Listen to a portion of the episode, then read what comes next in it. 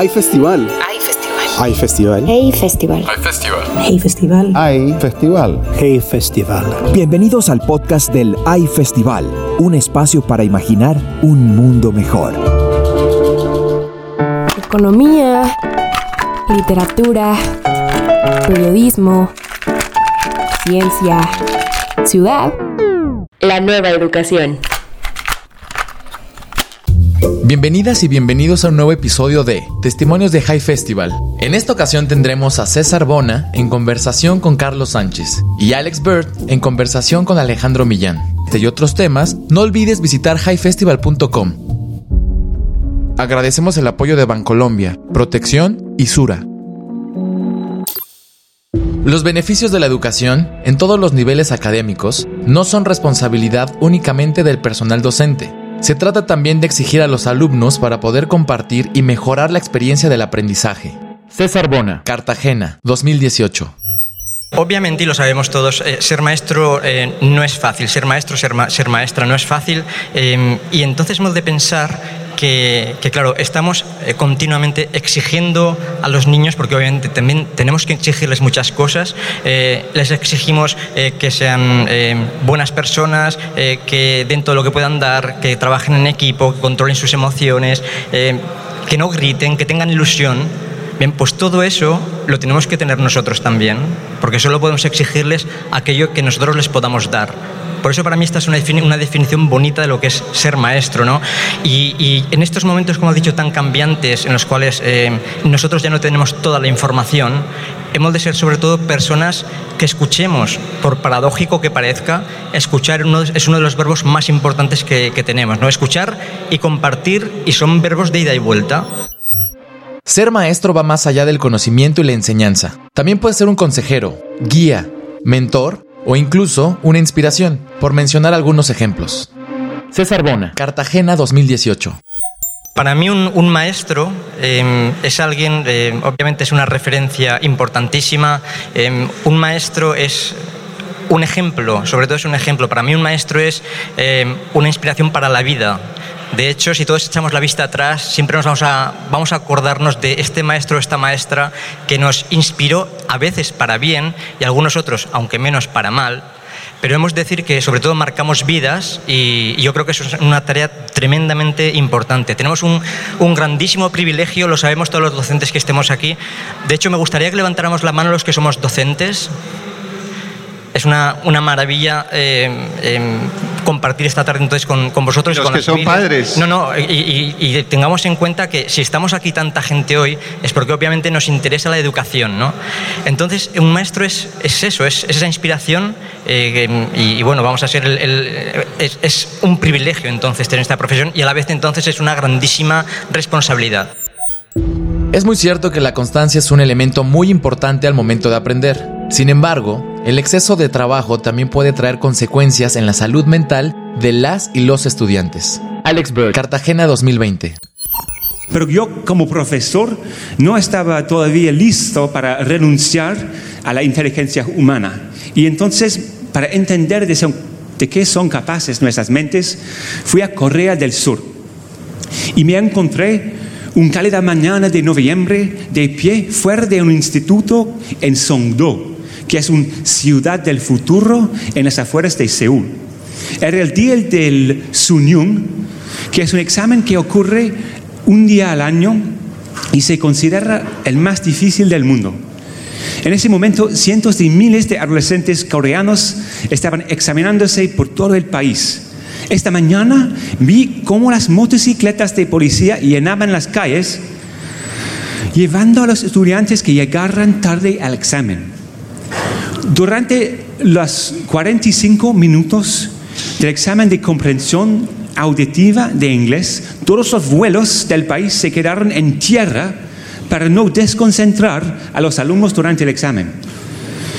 Vi para mí que la enseñanza en Corea se basa en hacer incrementos pequeños pero constantes, en encontrar cualquier pequeña mejora para tu productividad como estudiante, para sacar, para sacar mejor, eh, mejor nota.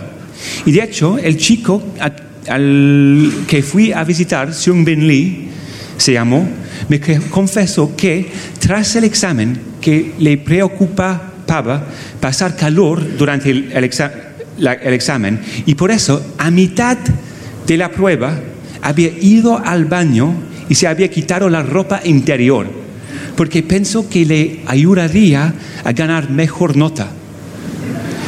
Y vi que Corea había convertido el hacer el examen en algo extremadamente, extremadamente preciso. Bin me dijo, si quieres aprobar el Sunyung, no tienes que pensar, tienes que ser una máquina de hacer exámenes. Y eso es inquietante, obviamente, pero por un lado funciona. En Corea del Sur se ha dado un milagro a nivel educativo. Hace 70 años, cuatro de cada cinco surcoreanos eran analfabetos. Hoy, y también el país no tenía dinero después de la guerra de Corea. Hoy en día Corea del Sur tiene la mayor proporción de graduados universitarios de todo el mundo.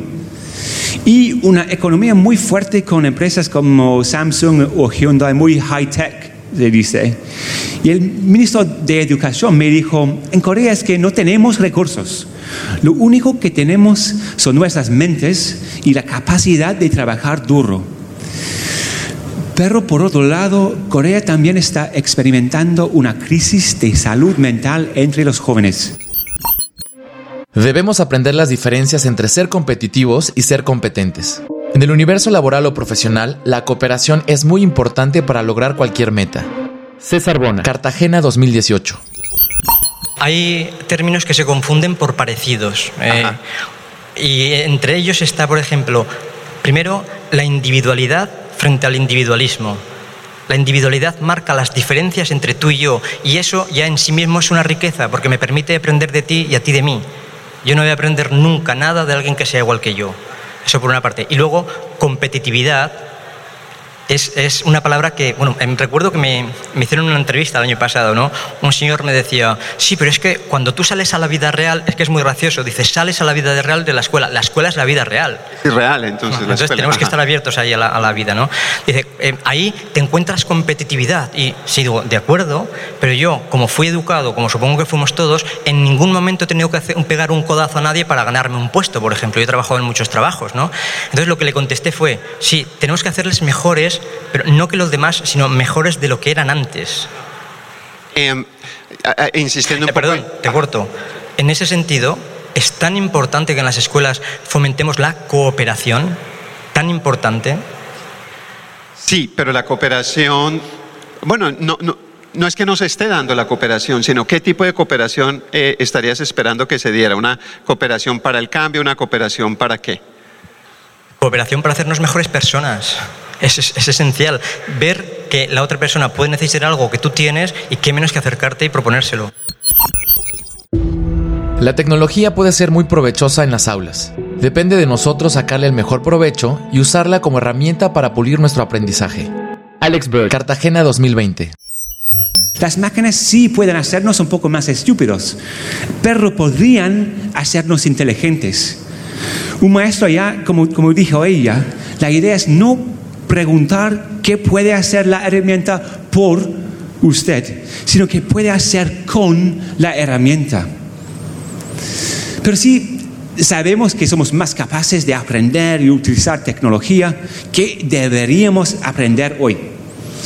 Hay un informe muy importante que viene de la Universidad de Oxford que hace un ranking de 702 profesiones de hoy según la posibilidad de que tienen de sobrevivir la automatización. El último es el trabajo como teleoperador. Al otro lado de la lista, entre las profesiones menos susceptibles de automatizarse, están las más humanas, como coreógrafos, jarineros, nutricionistas, profesores. Y en el primer puesto, terapeutas recreativos. Y lo que nos enseña este estudio es que las profesiones más humanas, más creativas, sobrevivirán. Y el mensaje para nosotros es muy sencillo. Para prosperar en el futuro tenemos que enfocarnos en nuestra creatividad. Pero ¿cómo hacemos este? Pues tenemos el trabajo del psicólogo Ben Bloom, que en los años 80 estudió a 120 genios creativos en campos tan diversos como la natación, la eh, escultura, la neurociencia, las matemáticas. Y uno de sus resultados es muy conocido. Y es que este tipo de genios creativos pasa mucho tiempo, mucho tiempo practicando el campo que han elegido. Esta es esa idea que conocen de los 10.000 horas de práctica. Y un sistema educativo que toma esto muy en serio es el de Shanghai, en China. Fui allá a una primaria y entré en una aula y inmediatamente empezó una clase intensiva de 35 minutos donde la profesora iba cambiando de actividad constantemente en intervalos de 1, 2 y 3 minutos. El tema de la clase era cómo usar rectas numéricas para expresar fracciones y la profesora había pensado en 10 actividades, 10 maneras distintas de enseñar eso a los niños. La idea era dar a ellos el máximo número de oportunidades, la máxima cantidad de maneras distintas de hacerlo, para que todos lo aprendieran en esa misma clase. Y esto se llama la maestría de Shanghai. Y se basa en ejercicios, repetición, memorización. Y eso conecta con la idea de la práctica de Bloom, y lo emocionante es que es posible ver esto también en la neurociencia. sabemos ahora que hay un proceso de memorización que es importante para que desarrollemos procesos de pensamiento crítico o pensamiento creativo también.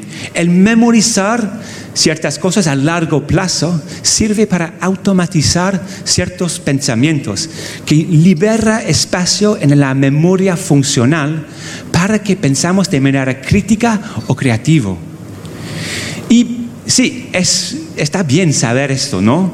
Pero la realidad es que solamente es una parte, parte necesaria, pero no suficiente de la creatividad.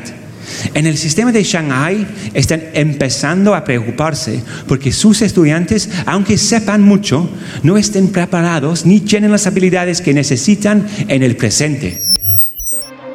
Las nuevas generaciones exigen nuevas formas de enseñanza. Ahora debe añadirse un extra de creatividad para lograr el cometido de los maestros. En ocasiones es muy provechoso recurrir a otras disciplinas. César Bona, Cartagena 2018. Esto sucedió sí, en, una, en, un pueblo de 200 habitantes, seis niños, en una pequeña escuela rural, eh, seis niños de cinco edades distintas y dos, es que no se podían ni hablar, era, era algo muy triste para mí. Y yo decía, pues, ¿qué podemos hacer? Como al dicho, me enteré que eran rencillas familiares y bueno, pues eh, decidí hacer una película de cine mudo, ya que no se hablaban, pues se lo pensaba poner un poco fácil, ¿no? Y dije, vais a ser los protagonistas, os vais a amar, ¿no? Entonces empezaron a trabajar juntos. ¿A ser protagonistas? Sí, sí, sí. ¿Y se van a amar? Eso es, eso era el reto, ¿no? Eh, empezaron a ensayar juntos, eh, de deberes, por ejemplo, pues ponía fragmentos de películas de cine mudo, ensayábamos por gestos y por palabras cómo transmitir las emociones, que es algo tan importante, si quieres luego hablamos de, esto, ¿no? Y resultó, resultó que al tener un objetivo común, eh, esas, esas rencillas se suavizaron. ¿no? Y es, claro, para mí, uno de los mayores regalos que ha habido en educación, por ejemplo, es este, el ver a estas dos familias unidas. ¿no? ¿Cómo podemos aprender a ser creativos? ¿Cómo funciona un proceso creativo? Alex Bird, Cartagena 2020. Ahora sabemos que hay dos procesos importantes en el cerebro que participan en el proceso, proceso, creativo. Por un lado, tenemos pensamiento convergente, como en Shanghai, que se trata de revisar algo y trabajar duro para mejorarlo. Pero también existe el pensamiento divergente, que podemos observar también en momentos de epifanía, por ejemplo, y que ocurre a menudo cuando estamos, por ejemplo, en la bañera, como Arquímedes, cuando nos estamos duchando o algo así, estamos muy relajados. Y esto conecta, creo, con... ¿Eso es lo mío? No. No, no, no, no. esto conecta, creo, con la idea de esta etapa de enamoramiento de Bloom. El pensamiento divergente viene del juego de la libertad también. Y esto vi en otra escuela que visité que se llama Wildflower Montessori School en Boston, en Estados Unidos. El director me había dicho que cuando llegara ahí tenía que actuar como lo hace Jane Goodall cuando observa chimpancés. La idea era que como observador tienes que actuar como si los niños no supieran que estás ahí como, no si, como si no existieras. Y los profesores también esperan a ese mismo. Y me senté en la clase muy cada y observé los niños. Algunos estaban jugando con cuentas, otros escribían poemas, un miraba por un microscopio, otros estaban jugando con una ceramista aruta en la esquina. Y me parecía poco todo un caos muy desorganizado, pero realmente concuerda con algo de lo que sabemos hoy sobre aprender a ser creativo. Un estudio de los adolescentes más creativos en los Estados Unidos demostró que el 5% de los más creativos no venían de las familias creativas, en cambio venían de las casas con menos normas. Hay una correlación directa entre cuán creativos son los niños y cuán pocas normas tienen en casa. Y creo que eso es lo que funciona en las escuelas Montessori. Esas escuelas han estado siempre en los límites del sistema educativo, pero hoy se habla de una mafia Montessori en los creativos del país de los Estados Unidos. Con gente como Beyoncé, fui a una escuela Montessori, los creadores de Google, muchos otros. Y la idea es que vi como al dejar a los niños hacer lo que quisieran, estaban aprendiendo realmente a crear y a imaginar. Así que ahora, si cogemos lo que pasa en Shanghai y lo que pasa en Montessori, vemos los dos lados de lo que hace falta para ser un estudiante creativo del siglo XXI. Más que una obligación, en realidad, ¿para qué sirve ir a la escuela? César Bona, Cartagena 2018. Bueno, primero he de decir que eh, incluso yo iría a algo más básico, porque estamos hablando de la escuela. Tendremos que preguntarnos entonces para qué sirve la escuela o para qué sirve la educación. Em, empecemos por ahí, si queréis. Em, en, algunos momentos lo hemos confundido con llegar a, ciertas notas o ciertos números. Entonces, em, yo creo que estamos todos de acuerdo que eso es una equivocación. Eh, la escuela no puede educar solo para la escuela, tenemos que educar para la vida. Basta con que echemos un vistazo a un, noticiario para que veamos también cómo está el mundo. Basta que abramos la ventana para que veamos cuántas cosas hay que mejorar. Una de ellas es la empatía, ponerse en el lugar del otro antes de hablar, antes de hacer un gesto. Entonces, eh, con los niños, obviamente, si son más pequeños, eh, eh, eso no es muy fácil de explicar, pero sí lo es si teatralizamos, por ejemplo. ¿no? Y la empatía es una de esas herramientas y herramientas, ¿verdad? Hay una frase que antes de empezar estábamos comentando. Esto que decimos de que hay que dar a los niños herramientas para el futuro nos suena a todos.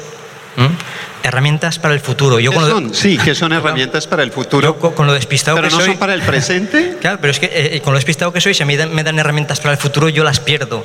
Vamos a ver, los niños, también hay otra frase que está hecha, no son los adultos del futuro, son, pero todavía no como vosotros y vosotras que estáis sentados ahí, no sois los ancianos del futuro. Sois, pero todavía no lo sois. Entonces los niños, las niñas son habitantes del presente y es ahora cuando podemos invitarlos a participar en la sociedad y es ahora cuando podemos escucharlos. ¿Qué herramientas? Sí, creo que tienes eh, una historia de las que leí, es que los niños en un pueblo eh, no saludaban a los abuelos. Sí, ah, es decir, se van a morir. iré con esto ahora, pero Entonces les quitan el saludo por adelantado. Pero es que, sí, es que me ha venido arriba con lo de las herramientas. Ajá. Eh, porque hay más herramientas que tenemos que, pensar si tienen que estar en la escuela o no. Eh, ahora mismo decimos, o hemos sido educados eh, con las herramientas, sobre todo pensando en que los contenidos Sí, son lo esencial. Digamos, es una escuela para enseñar. Pero no digo que no sea importante, son tremendamente importantes. Cuanto más aprendamos, más se abre el abanico de posibilidades en nuestra vida, eso ninguna duda. Pero además en las escuelas hemos de pensar también que si queremos educar para la vida, hay unas cuantas herramientas que usamos todos los días. Por ejemplo, podríamos hablar de educar en el respeto. ¿Que se hace? Sí, pero que es necesario recordarlo también. El respeto a uno mismo. Pensad que seguro que conocéis a personas que no se respetan suficiente a sí mismas. El respeto a los demás, el respeto a las diferencias, respeto al medio ambiente. Podríamos educar en la resiliencia, que es tan importante. Podríamos educar en hablar en público. Levantad la mano a aquellos a los que de niños os enseñaron a hablar en público en la escuela. Miremos alrededor, vamos a hacer una cuenta entre todos. Unas 10 personas, ¿cuántos estaremos aquí? ¿300? No lo sé. De 310 personas, Entonces, esto, por ejemplo, ahora mismo quizá no lo enseñemos a los niños porque a nosotros no nos enseñaron a hacerlo. ¿Que hay que hacer ciertos cambios? Por supuesto que sí. Después de un año en cuarentena, sabemos que todos los sistemas de educación han tenido que aprender, con prueba y error, a adaptarse a las necesidades del distanciamiento social. Ahora tenemos nuevos métodos de enseñanza. Alex Bird, Cartagena 2020. Y en San José, en California, cerca a San Francisco, fui a esos colegios que se llaman Rocket Ship Schools, que están comenzando a utilizar la tecnología en las clases. En una de estas escuelas vi a mi primer profesor robot, pero no era un androide con una cara humana, sino un software inteligente en un entorno de aprendizaje online. Y fui a un lugar que se llama allá Laboratorio de Aprendizaje, um, con la jefe del colegio, después de que ella había liderado 500 niños de la primaria en cantar y bailar a Shake It Off por Taylor Swift y la jefe lo llamó Café de la Mañana para los niños. Y en este laboratorio vi a un grupo de 100 niños de 5 años sentados en filas larguísimas frente a portátiles, con, todos con cascos y esos bolos uh, morrados, y estaban en completo silencio, excepto por el ruido del tecleo. Y utilizaban o bien un programa llamado Estimats o Lexil, y con ellos trabajaban en ejercicios de gramática o matemáticas muy, muy básicos, y mientras lo hacían, el programa aprendía sus fortalezas y debilidades individuales y adaptaba la experiencia automáticamente a cada estudiante en particular. Y en cierto modo también funciona. Los niños que salen de estas escuelas tienen mejores resultados que otros niños en Silicon Valley. Pero una de las cosas que vi que me chocó bastante fue que se estaban usando los ordenadores para enseñar a los niños cosas que los ordenadores ya hacen mucho mejor que los niños. Esas habilidades muy simples y rutinarias. Y me pregunté si nos estamos equivocando en la manera en que utilizamos la tecnología en el sistema educativo. Y de hecho, Gary Kasparov pensó algo parecido después de su derrota ante Deep Blue se preguntó si el ajedrez podría rescatarse del dominio de las máquinas. Y luego se desarrolló un nuevo desafío que se llama ajedrez avanzado. En estos juegos, cualquier combinación de humanos y computadoras juega uno contra el otro. Hasta hace muy poco, los ganadores de estos torneos de ajedrez cyborg no son las computadoras más poderosas o los grandes maestros humanos sino más bien equipos de humanos aficionados usando varias computadoras normales. Nuestra habilidad para entrenar a nuestras máquinas, nuestra mejor capacidad para aprender a usarlas, gana. La cooperación entre humanos y máquinas es más efectiva que una máquina o un humano que actúa solo. En High Tech High en San Diego, en California también, vi a unos niños aprender a usar la tecnología de esta manera. Además de las clases normales de inglés, matemáticas, ciencia, High Tech High tiene el aprendizaje en esos grandes proyectos interdisciplinarios. Hemos olvidado la importancia de la niñez porque vemos todo con los ojos de un adulto. Es importante comprender los deseos de nuestros pequeños. César Bona, Cartagena 2018. Bueno, yo siempre hablo de un tubo que une al adulto que somos con el, niño o la niña que fuimos. Todos aquí hemos sido niños o niñas en algún momento, solo que en algún momento, algunos, o en algunos momentos por lo menos, lo olvidamos. Se trata de revisar si ese tubo está abierto y que podemos viajar a la niñez aunque parezca algo tremendamente obvio, porque es entonces cuando nosotros viajamos a la niñez, cuando vamos a entenderles mejor y cuando ellos nos van a entender mejor a nosotros. Lo que no podemos pretender es que vengan a la adultez para entendernos, porque ellos no han estado todavía aquí, ¿no? Así que es como un, viaje a la niñez que es más que necesario para todas estas personas que estamos con niños y niñas. Miramos todo siempre con ojos de adulto. De ahí el, tubo que he dicho antes que es necesario usar para viajar a cuando éramos niños. ¿no? En ese sentido, eh, hemos de pensar algo. Eh, los niños, bueno, todos los niños, niñas y adolescentes tienen algo que todos los seres humanos tenemos, que es el deseo de sentirse queridos, el deseo de sentirse escuchados y el deseo de sentirse útiles. En el momento en el que tú invitas a los niños a participar, que yo creo que es necesario que para que ellos también interioricen algo, se sientan partícipes, eh, obviamente todo cambia. Y qué mejor si les invitas también a participar, no solo en el aula, sino en la sociedad. Entonces, en este momento estamos hablando de compromiso social, estamos hablando de compromiso con la naturaleza, que es muchísimo más importante de lo que ahora nosotros nos imaginamos, ¿no? A pesar de que somos más conscientes de la importancia de la educación y cultura, aún hay mucho por hacer, mucho territorio que abarcar y atender las crisis derivadas de la desigualdad. Alex Bird, Cartagena 2020. Tenemos una crisis de educación a nivel mundial. De acuerdo con el Banco Mundial, hay 900 millones de estudiantes que ahora están en los colegios pero no están aprendiendo lo suficiente para tener éxito en el mundo de hoy. Hay también una crisis de bienestar entre los jóvenes, hay una crisis de creatividad. En muchos sistemas escolares se está apartando lo creativo para centrarse en las cosas más básicas, que es importante pero no suficiente.